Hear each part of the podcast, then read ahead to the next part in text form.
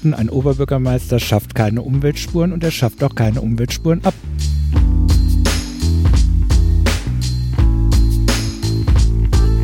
Düsseldorf hat den Wandel gewählt.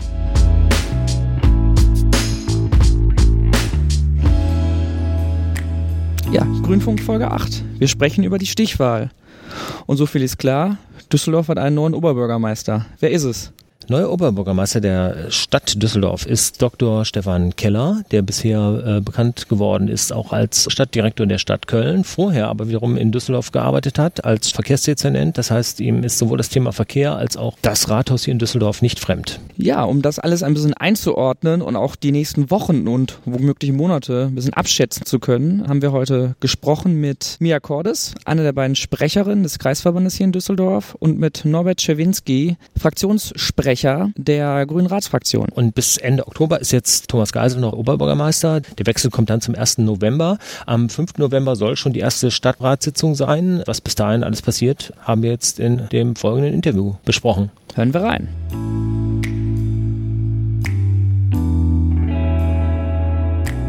Zwei Tage nach der Stichwahl stehen wir wieder im Innenhof des Rathauses zusammen mit Mirja Cordes und Norbert Czerwinski. Und am vergangenen Sonntag ist Dr. Stefan Keller zum Oberbürgermeister gewählt worden. Und jetzt wollen wir mal hören, wie die Verhandlungen anlaufen und was in den nächsten Tagen geschehen wird. Ja, genau. Herzlich willkommen. Schön, dass ihr da seid. Lass uns doch erstmal noch mal einen kleinen Blick zurückwerfen. Denn äh, vor der Stichwahl hatten sich die Grünen vorab für keinen Kandidaten ausgesprochen und auch speziell auf eure Empfehlung auch hin. Könnt ihr das noch mal kurz erläutern und einordnen? Ja, also ich muss sagen, dass mich das ein bisschen verwundert eigentlich, dass das so ein großes Thema war und auch jetzt nach der Stichwahl noch ist, weil ja jetzt so getan wird, als wäre es das Normalste der Welt, dass die Grünen ihren Wählerinnen und Wählern erzählen, wen sie zu wählen haben. Das finde ich halt überhaupt nicht. Für mich persönlich ist auch die freie Wahlentscheidung ein hohes Gut, was man jetzt nicht einfach so einschränken sollte. Aber auch als Partei haben wir das natürlich viel diskutiert, haben aber auch gesagt oder sind zu dem Schluss Schluss gekommen, ähm, dass wir natürlich nicht umsonst einen eigenen Kandidaten aufgestellt haben. Ja, also wären wir so überzeugt gewesen von einer anderen Kandidatin oder einem anderen Kandidaten, hätten wir das nicht tun müssen. Wir haben es aber getan, aus guten Gründen. Wir wollten einen grünen Oberbürgermeister. Wir wollten hier die Stadtspitze, die Verwaltungsspitze stellen, um auch wirklich was zu bewegen in Düsseldorf in den nächsten Jahren. Das ist uns leider nicht gelungen.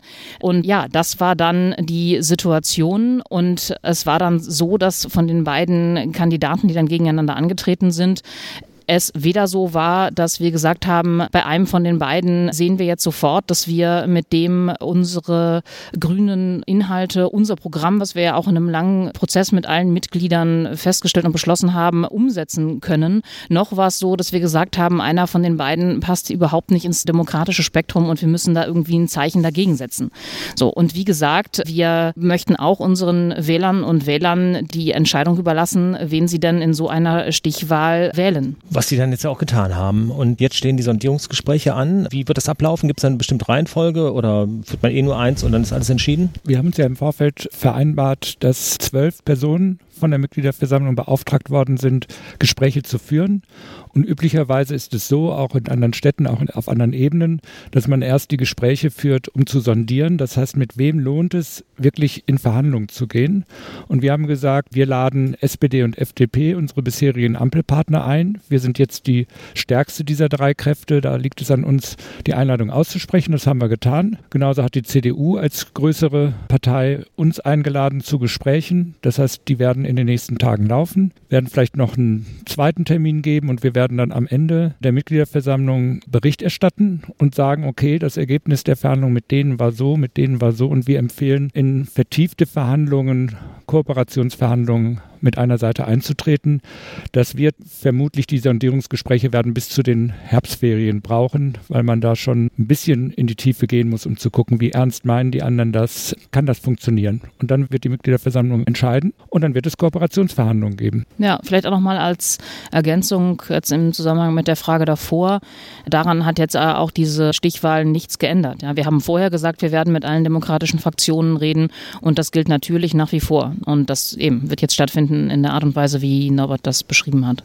Bei Sondierungs- und Koalitionsgesprächen ist ja häufig auch mal die Rede von sogenannten roten Linien.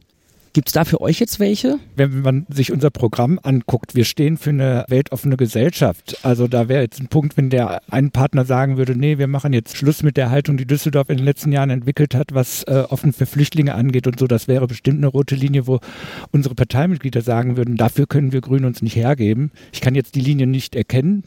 Aber solche Punkte gibt es natürlich. Oder eine ähm, autogerechte Verkehrswende wäre mit uns auch nicht zu machen, das ist klar. Also es gibt Punkte, wo wir sagen, wenn wir unsere Inhalte rüberbringen können, wenn es auch nicht 100 Prozent ist, aber ein wichtiger Schritt in die richtige Richtung, dann können wir uns vor unsere Parteimitglieder hinstellen und sagen, jo, da lohnt es halt in Verhandlungen zu gehen oder auch die Verhandlungen abzuschließen.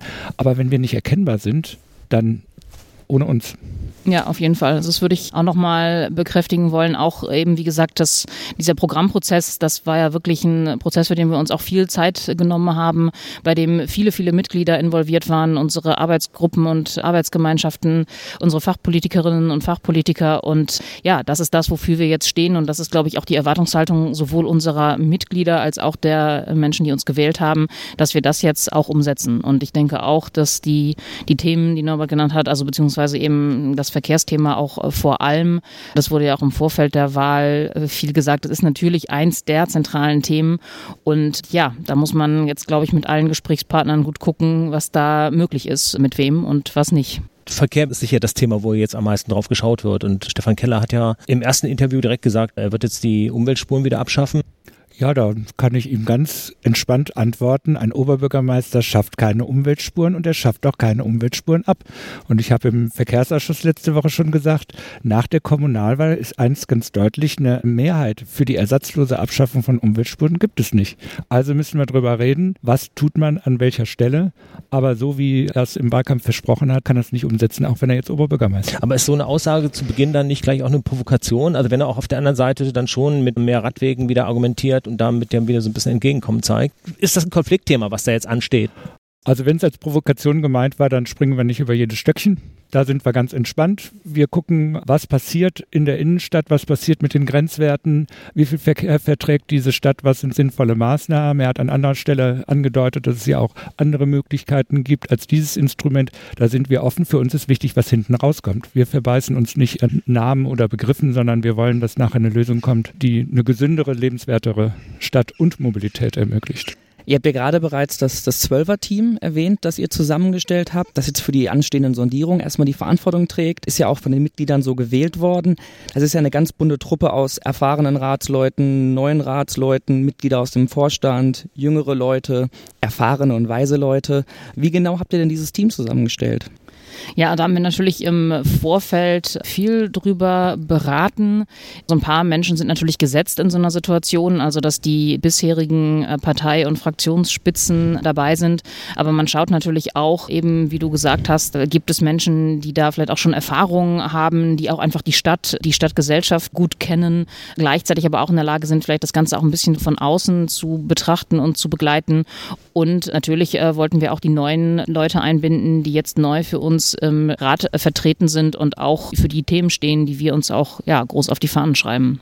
Ja, und Ansonsten ist es auch ein Diversity-Ansatz. Ja. Also es ist einfach erfolgreicher, wenn man verschiedene Blickwinkel auch von Anfang an mit reinholt. Sonst kommt man nur im eigenen Saft weiter. Ja, unser Podcast richtet sich ja hauptsächlich auch an Mitglieder und, und Freunde der Grünen. Von daher ist es da natürlich interessant, wann es dann zu dieser basisdemokratischen Abstimmung kommt für alles, was ihr jetzt in den nächsten Tagen verhandelt. Also wie sieht der weitere Zeitplan jetzt aus? Jetzt erstmal ähm, die Zeit müssen wir nutzen, um uns auf die Gespräche vorzubereiten. Man geht ja nicht einfach so in ein Gespräch, sondern da äh, haben wir jetzt schon die Aufgabe abzuschätzen, was sind die wichtigen Punkte, die wir schon im ersten Gespräch auch ansprechen. Das werden wir dann auswerten müssen, vielleicht ein zweites Gespräch mit den jeweiligen Partnern. Wir haben uns jetzt für äh, die Zeit bis zu den Herbstferien vorgenommen, sodass nach den Herbstferien eine Mitgliederversammlung dann auch entscheiden kann. Wir werden versuchen, so transparent wie möglich das zu machen, also wie wir zu einer Entscheidung Entscheidungen kommen.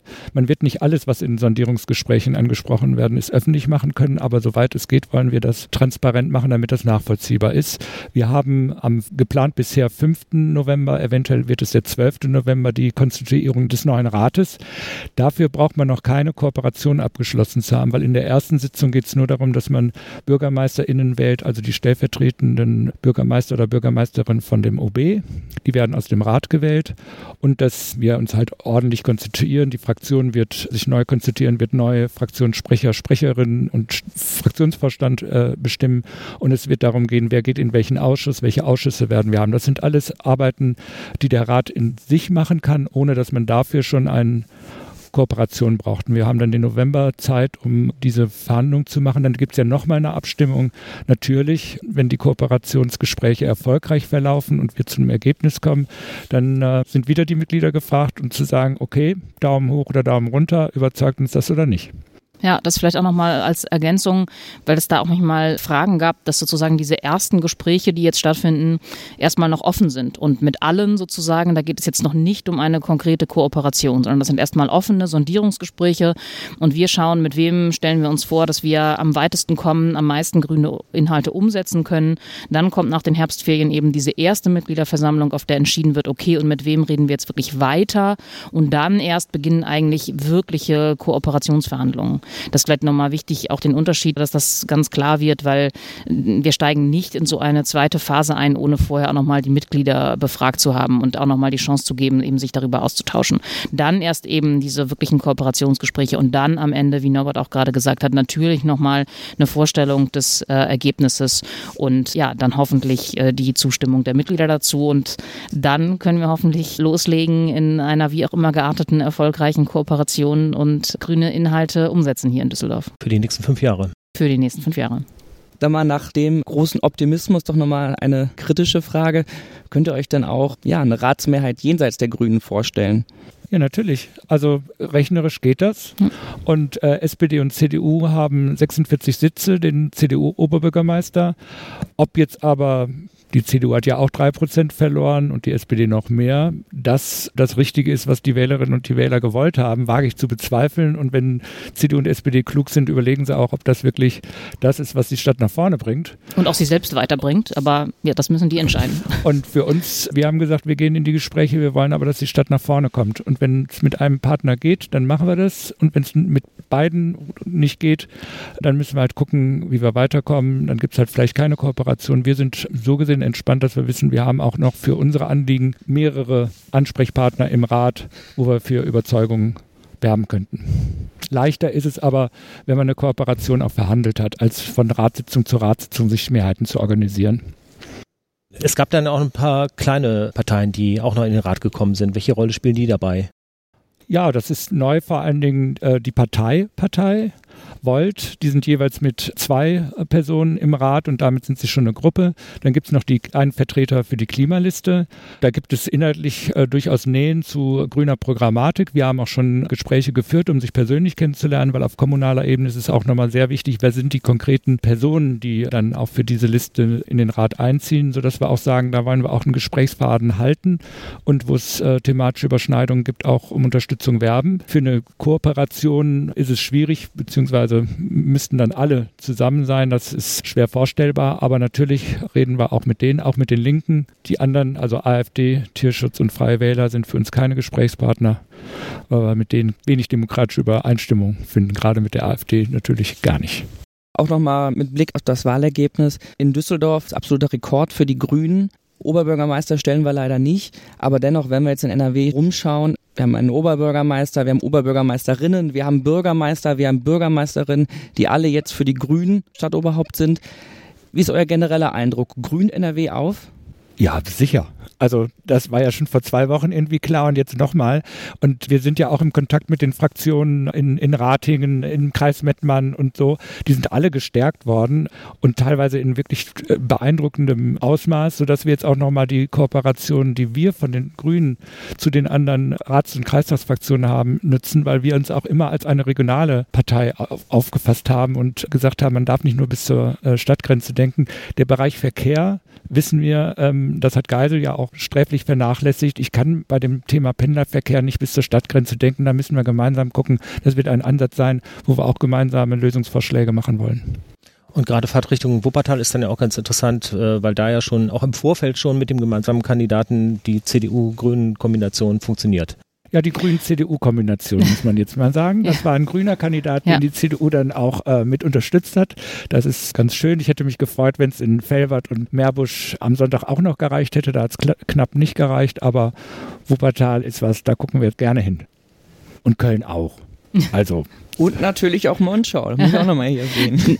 Nettetal, ich weiß nicht, Havigsbeck und noch so einige andere. Ich habe nur immer so ein bisschen das Problem, wenn solche Beispiele genannt werden, dass das jetzt sozusagen als irgendwie Richtungsentscheidung äh, gewertet wird, so nach dem Motto alles auf schwarz-grün, weil es jetzt zum Beispiel eben in Wuppertal, wie Norbert gesagt hat, einen grünen-schwarzen Kandidaten gegeben hat, der das geschafft hat. Ja, aber das würde ich sagen, kann man eben so nicht bewerten. Erstens hängt es sehr von der individuellen Situation ab. Also zum Beispiel in Bonn wurde ja Katja Dörner äh, von der SPD dann also zumindest hat die SPD das dann in der Stichwahl sie unterstützt. Ich glaube auch, dass die Situation ihm jeweils sehr individuell zu bewerten ist. Aber was ich vor allem auch spannend finde jetzt an diesem Ergebnis in NRW, dass einfach viele Frauen auch jetzt an Stadtspitzen gekommen sind als Bürgermeisterinnen und Oberbürgermeisterinnen und natürlich eben die grünen Themen auch. Wir haben es auch in unserer Pressemitteilung gesagt, Düsseldorf hat den Wandel gewählt, ja, und ich glaube, dass ein Stück weit ist, stimmt das halt einfach auch für NRW, auch mit diesen Ergebnissen jetzt nochmal für die Bürgermeisterinnen und Bürgermeister da, ja, die Menschen wollen den Wandel und haben ihn gewählt. Wunderbares Schlusswort. Vielen Dank euch beiden. Wir danken.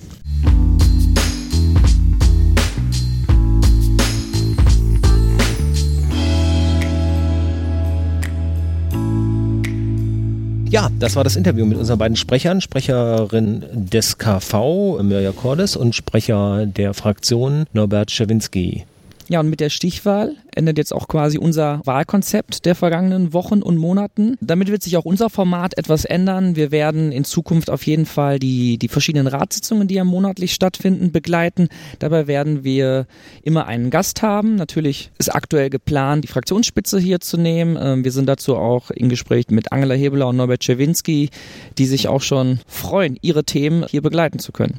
Und welche Themen das dann sind und wie sich das jetzt alles verändert, wird sich in den Verhandlungen der nächsten Tage herausstellen und dazu werden wir euch demnächst natürlich auch nochmal was erzählen. Es bleibt also spannend. Absolut. Bis dahin. Bis dahin.